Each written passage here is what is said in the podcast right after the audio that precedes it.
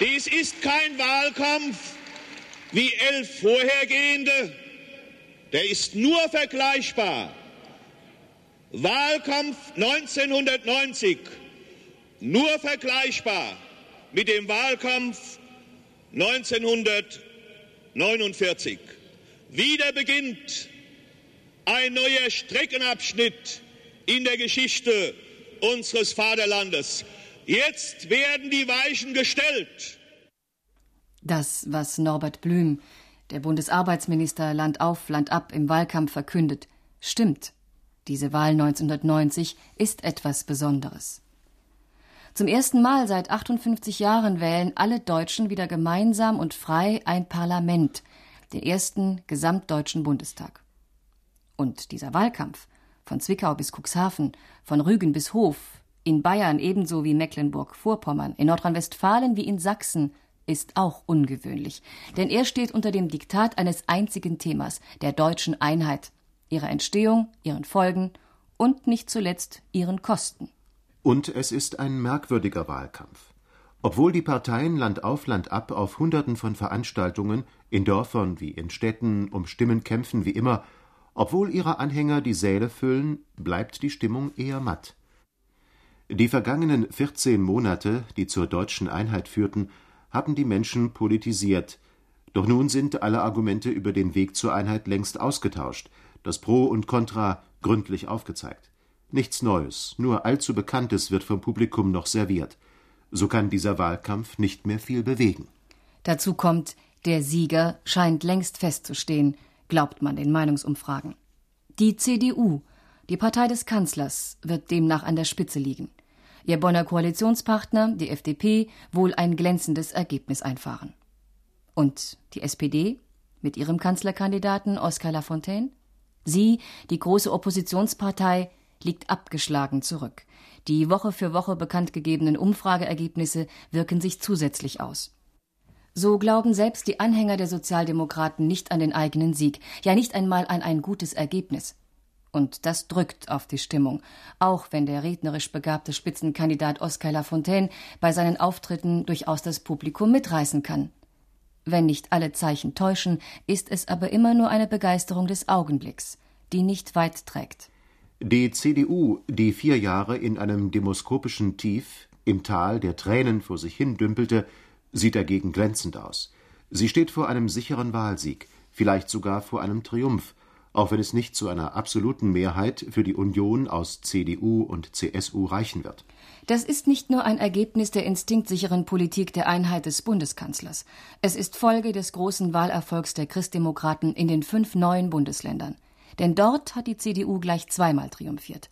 Einmal bei der Volkskammerwahl, zum anderen bei den Landtagswahlen am 14. Oktober, als sie vier von fünf Ministerpräsidenten stellte. Das Gebiet der untergegangenen DDR ist CDU-Land. Das hat die Ausgangslage für Helmut Kohl deutlich verbessert, weil es der CDU im Osten Deutschlands gelungen ist, ihre Vergangenheit als Blockpartei vergessen zu machen. Sie hat davon profitiert, dass die Urnengänge in den neuen Bundesländern Affektwahlen waren, dass der Sozialismus, auch der demokratische, den die freiheitliche Sozialdemokratie vertritt, ideologisch tot ist und heftige Abwehrreaktionen hervorruft. Dieses Gefühl haben die Politiker der inzwischen vereinigten CDU repräsentiert, allen voran der letzte Ministerpräsident Lothar de Maizière.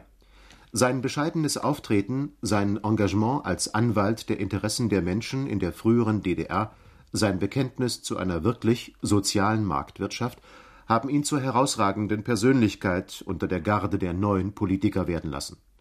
Und er bringt auch in die CDU einen nachdenklicheren Ton, eine besonnenere Sprache ein, in der neben dem freien Unternehmertum auch die mitmenschliche Solidarität rangiert. Beides glaubt er bei der CDU als christlicher Volkspartei gut aufgehoben. Von uns wird erwartet, dass wir die Wirtschaft in Ordnung bringen und für Aufschwung sorgen, dass wir die Voraussetzungen für sichere Arbeitsplätze schaffen und die Arbeitslosigkeit erfolgreich bekämpfen, dass wir für soziale Gerechtigkeit sorgen und uns der sozial Bedürftigen solidarisch mitmenschlich annehmen. Die CDU als Erfinderin der freien und sozialen Marktwirtschaft, die CDU als Partei des Wirtschaftswunders, die Christdemokraten als Garanten für einen sicheren Aufschwung. Das sind die Merkmale, mit denen die Partei auftritt. Ihr Hauptpfund aber, mit dem die CDU wuchert, heißt Helmut Kohl. Zu verdanken haben die Christdemokraten diese Ausgangslage vor allem ihrem Parteivorsitzenden. Vor etwas mehr als einem Jahr wirkte er noch angeschlagen. Eine Serie von Niederlagen in Landtagswahlen, das beständig schlechte Ansehen von Partei und Kanzler beim Wähler, das alles hätte im Vorfeld des Parteitages von Bremen fast zu einem Aufstand geführt. Doch mit eben diesem Parteitag begann, weil die Ungarn den eisernen Vorhang für die Flüchtlinge aus der DDR öffneten, die schnelle Fahrt in die deutsche Einheit. Helmut Kohl hat die Einheit in weniger als einem Jahr vollendet. Davon hat er profitiert. Seiner Politik ist es geglückt, den deutschen Vereinigungsprozess mit der Zustimmung aller Nachbarn zu gestalten. Und er hat den vordergründigen Verlockungen widerstanden, die Deutschen auf einen Sonderweg der Neutralität zu führen. Kohl hat die Gunst der Stunde genutzt, er hat richtig reagiert, keinen nennenswerten Fehler gemacht. Das hat ihn in der Partei unumstritten werden lassen. In der Bevölkerung hat es ihm zum ersten Mal in seinen acht Jahren als Kanzler einen Amtsbonus eingebracht. Helmut Kohl, von vielen unterschätzt, wurde plötzlich populär. Der Erfolg hat ihn selbstsicher und souverän werden lassen. Die Partei stellte sich geschlossen hinter ihn. Ihr Wahlkampf wurde ganz auf ihn abgestellt. Die CDU tritt nur noch als sein Wahlverein auf, der den Kanzler für Deutschland vorführt, den Kanzler der Einheit präsentiert. Probleme gibt es natürlich, doch muss man in solchen Stunden auf die Kosten starren, muss man nicht den höheren Wert des Ganzen begreifen? Und, so Helmut Kohl, für jeden Ausländer sei es selbstverständlich, dass es die Deutschen schafften, gerade sie. Also mehr Vertrauen zu sich selbst, fordert Kohl, und meint ganz unüberhörbar Zutrauen zu ihm als Kanzler. Und es ist für mich faszinierend, und ich grüble manches Mal darüber, warum das so ist, dass Sie nahezu keinen Besucher, der irgendwoher aus der Welt hierher kommt und uns befragt, der mich befragt nach dem Befinden der Deutschen, dass Sie dem klar machen können, dass hier zum Teil eine solche Ängstlichkeit umgeht. Alle, die von draußen kommen, haben eine sehr einfache Verhaltensweise. Erstens gratulieren Sie uns. Sie sagen, ihr habt es geschafft und manche sagen mit einem Unterton des Neides, ihr habt es großartig geschafft. Und zum Zweiten sagen Sie, es ist wahr, ihr habt Probleme, aber was wollt eigentlich ihr mit der Ausgangsposition, in der ihr jetzt steht? Wenn die Deutschen, so wie die Dinge jetzt hier liegen, das nicht schaffen, wer soll es denn schaffen in der Welt? Und das ist doch eine Motivation, die man jedem draußen weitergeben kann. Gegen diesen massiven Koloss tut sich der Herausforderer Oskar Lafontaine schwer. Er setzt auf den neuen Weg, den die SPD unter seiner Führung bestreiten will. Die Industriegesellschaft soll ökologisch umgebaut werden, aus dem immer weiter so ein politischer Neuanfang werden. Deswegen besucht Lafontaine in seiner Kampagne jede größere Stadt in Deutschland, setzt sich unermüdlich ein, will, obwohl als Intellektueller verschrien, Volksnähe demonstrieren. Er könnte sich an seinen Freund George Bush einmal orientieren. Der hat gesagt, vor der Wahl read my lips. Das würde Helmut Kohl nicht sagen. Er sagt, schauen Sie, schauen Sie auf diesen Bundeskanzler, kann der lügen? Doch, der kann.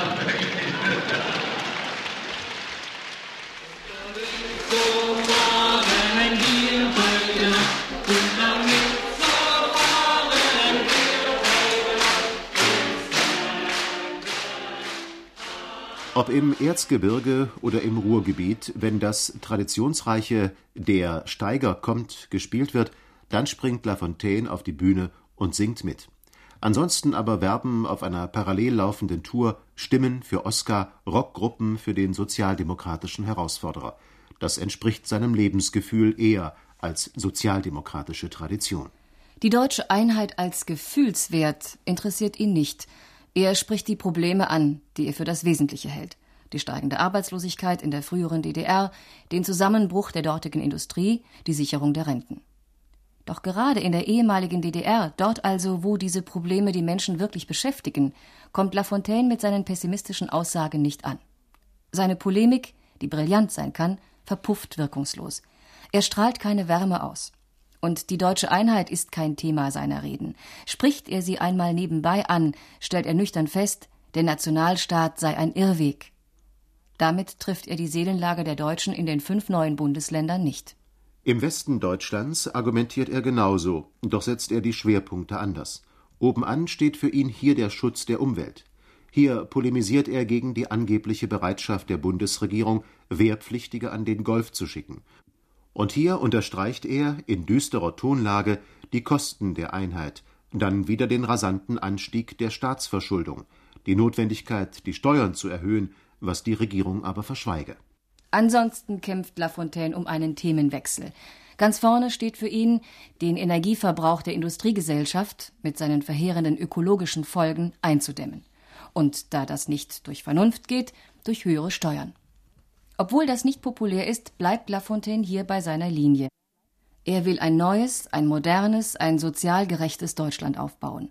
Themen, für die er steht, die im Regierungs- wie im Grundsatzprogramm der SPD mit seiner Handschrift den Aufbruch ins nächste Jahrtausend markieren. Damit tritt er an, in überfüllten Sälen und Hallen. Wir wollen ernst machen mit dem ökologischen Umbau der Industriegesellschaft. Wir wollen die Gleichstellung der Frauen in Beruf und Gesellschaft. Wir wollen mehr soziale Gerechtigkeit. Wir haben ein anderes Konzept von Frieden und Abrüstung. Und wir wollen, wenn es um das Zusammenwachsen der beiden Teile Deutschlands geht, mehr Ehrlichkeit. Und wir wollen das Kriterium der sozialen Gerechtigkeit in den Vordergrund stellen. Doch einen Themenwechsel hat Lafontaine mit seiner Beharrlichkeit nicht erreicht. Im Gegenteil dümpelt er in den Meinungsumfragen hinter Kohl, erreicht er nicht das Ohr der Mehrheit. Er wirkt wie der falsche Kandidat zur falschen Zeit.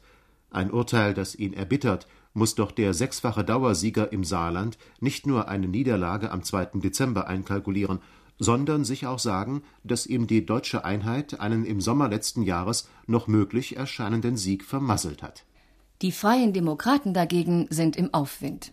Ihr Ziel ist einfach, aber hochgesteckt. Sie wollen ein zweistelliges Wahlergebnis erreichen. Ihre Chancen dafür sind nicht schlecht. Setzen Sie in dieser Wahlkampagne doch ausschließlich auf Ihre beiden Superstars, auf den Außenminister Hans-Dietrich Genscher und auf den Parteivorsitzenden Otto Graf Lambsdorff. Genscher, der populärste Politiker der Bundesrepublik, seit mehr als anderthalb Jahrzehnten Außenminister, schwebt längst über den Niederungen der Parteipolitik. Ansehen genießt er in allen Parteien. Und so kann es sich die FDP leisten, auf Plakaten Genscher gleichzusetzen mit dem Deutschland, dem die Welt vertraut. Das steht für solide Politik, für ein begründetes Ansehen der Deutschen in der Welt, für die Kontinuität vernünftiger Außenpolitik. Für uns Liberale ist die deutsche und die europäische Einheit eine Sache des Herzens. So ist es. Sie ist es, weil wir mit kühlem Verstand und langem Atem mit unserer Außen- und Deutschlandpolitik den Weg zu dieser Einheit geebnet haben. Der zweite Matador der Liberalen ist ihr Parteivorsitzender Otto Graf Lambsdorff. Er ist in Brandenburg aufgewachsen. So ist auch ihm der östliche Teil Deutschlands nah und vertraut. Lambsdorff, sonst ein unerschrocken liberaler Ökonom, der Politik gerne den Regeln der Wirtschaft unterwirft, hat hier umgedacht. Natürlich muss die Einheit solide finanziert werden. Aber alle Kosten, Schulden in Milliardenhöhe, das sind politische Investitionen in die Zukunft. Er hat die Chancen des Aufbaus in den fünf neuen Bundesländern mehr im Visier als die Belastungen. Und er kritisiert lautstark Lafontaine. Cassandra, meine Damen und Herren, hat manchmal recht behalten. Gewählt worden ist sie aber nie. Und das vereinte Deutschland, das sei auch gesagt, das vereinte Deutschland ist für Liberale und ist für uns nach 40 Jahren Kampf für dieses Ziel. Das ist kein Provisorium. Das einzige Provisorium heißt Oskar Lafontaine als Kanzlerkandidat. Am 2. Dezember abends ist das zu Ende. Ganz auf den falschen Fuß hat der deutsche Einigungsprozess die Grünen erwischt. Sie, die sich sonst immer durch ihre Spontaneität auszeichnen, die so oft freche Antworten auf bekümmerte Fragen haben, die die Ökologie als Jahrhundertaufgabe vor allen anderen begriffen haben, sind im Wahlkampf ziemlich ratlos. Sie sind noch nicht mit den Ostgrünen zu einer Partei zusammengeschlossen und kandidieren in den fünf neuen Bundesländern zusammen mit der Bürgerrechtsbewegung der früheren DDR, dem Bündnis 90. Aber ihrem Wahlkampf ist eine gewisse Rat ja Hilflosigkeit anzumerken. Ihre Veranstaltungen sind schlecht, manchmal kümmerlich besucht. Deswegen läuten schon bei manchem die Alarmglocken, ob die Grünen überhaupt den Sprung über die 5-Prozent-Hürde schaffen. Die Meinungsumfragen signalisieren eher sichere 7 Prozent und mehr. Doch bei den Grünen grassiert die Angst, dass ihr Wählerpotenzial weniger stabil ist, als die Demoskopen glauben. Und ihre Veranstaltungen? Hier gibt es statt Wahlkampfparolen eher unsicheres Suchen nach unscharf gestellten Fragen. Was wird beispielsweise aus den berufstätigen Frauen in der untergegangenen DDR? Wenn ich mal den Sozialschock sehe, den wir jetzt erleben. Und ich möchte das, mal, möchte das ganz neutral sagen, weil es ist, es ist wirklich für, für die Mehrheit der Leute aus dem Osten, die jetzt in dieses bundesrepublikanische Gesellschaftsgefüge geworfen werden, wie ein Schmiss ins kalte Wasser, so im Frühjahr, wenn gerade die Eisdecke aufreißt. Ne? Ungefähr so ist das, denke ich mal. Und es sind bestimmt auch nur Normalschwimmer, da hat keiner einen Rettungsschwimmernachweis. Ne? Und das betrifft die Frauen.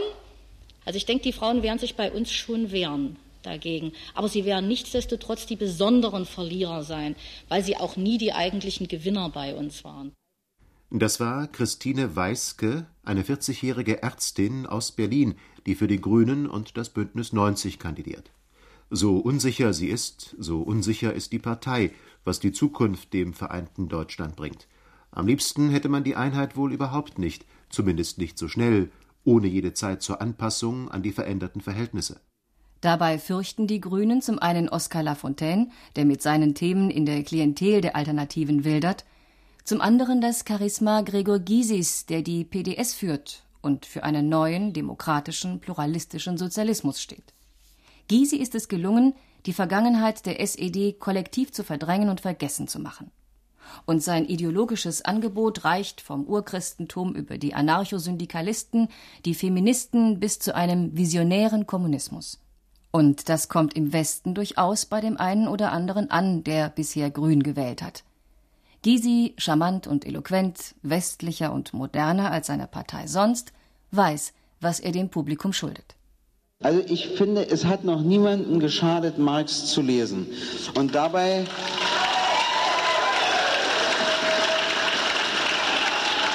Und dabei wird man eine marxistische Dialektik entdecken, die als Methode zur Analyse gesellschaftlicher Verhältnisse, so viel ich weiß, ungeschlagen ist. Ich habe noch keine bessere gefunden.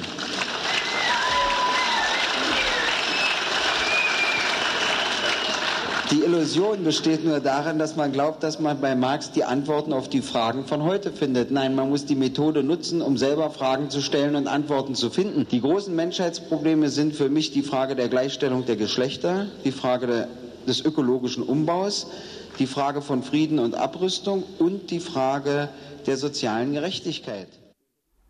In der PDS allerdings, unterhalb von Gysi und ein paar neu gewählten Vorständlern, haben die alten Stalinisten, die Kaderkommunisten das Sagen. Das hat die 100 Millionen Mark Schieberei bewiesen. Doch bei seinen Wahlkampfauftritten trifft Gysi auf junge Leute, die das nicht erschüttert, die das nicht interessiert. In der ehemaligen DDR ist das anders. Da bei der ersten gesamtdeutschen Wahl noch in zwei Wahlgebieten gewählt wird, die PDS im Westen chancenlos ist, setzen Gysi und Konsorten alles darauf, im Osten über fünf Prozent zu kommen. Das schien ziemlich sicher, bis der Millionenskandal die Partei überrollte. Jetzt werden die Karten neu gemischt. Wie jedes Mal werden auch in diesem Wahlkampf Millionen und Abermillionen an Werbung eingesetzt, um die eigenen Ideen und Politiker erfolgreich zu lancieren. Routiniert spulten die Parteien da alles ab, wie gehabt. Neues, Bahnbrechendes war nicht zu sehen und ist nicht zu erwarten. Ansonsten gilt, alles scheint entschieden.